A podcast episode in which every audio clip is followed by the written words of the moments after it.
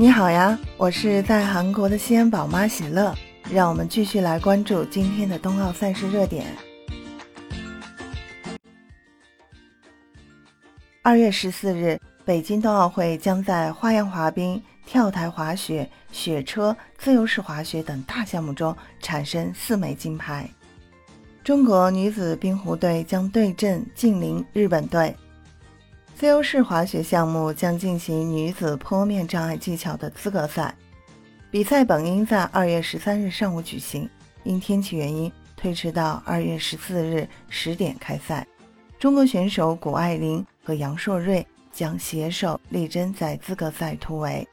谷爱凌在这个项目上具备冲金实力，期待青蛙公主精彩表现。晚上七点将进行自由式滑雪女子空中技巧比赛，徐梦桃、孔凡玉、邵琦三位新老运动员携手参赛，向中国冬奥会首枚空中技巧女子项目金牌发起冲击。徐梦桃是第四次参加冬奥会，之前的三届冬奥会她的最好成绩是索契冬奥会银牌，本次她将向金牌发起冲击。